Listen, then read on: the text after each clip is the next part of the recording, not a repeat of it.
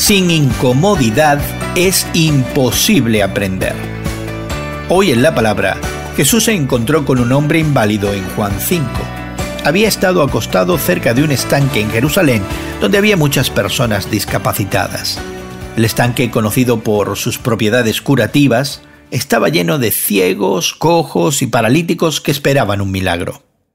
Cuando Jesús vio a un hombre que había estado acostado allí durante años, hizo una pregunta verdaderamente sorprendente. Le dijo, ¿quieres ser sano?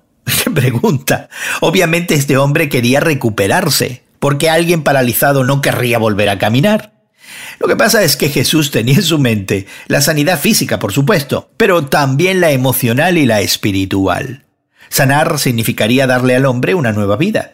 Significaba independencia de que otros lo ayudaran. Significaba que tendría que encontrar trabajo. Significaba que la gente comenzaría a esperar cosas de él. Sanar también significaba que Dios esperaría cosas de ese hombre. Cuando Jesús lo sanó, le dio dos nuevas responsabilidades. La primera fue física, levántate, recoge tu camilla y anda. Pero la segunda fue espiritual, no vuelvas a pecar.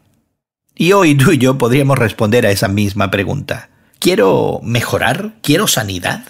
Cuando Jesús nos sana, tiene nuevas expectativas para nuestra vida. Él nos desafía a dejar atrás nuestros viejos caminos de pecado y andar por un nuevo camino. ¿De verdad quieres la sanidad de Dios en tu vida?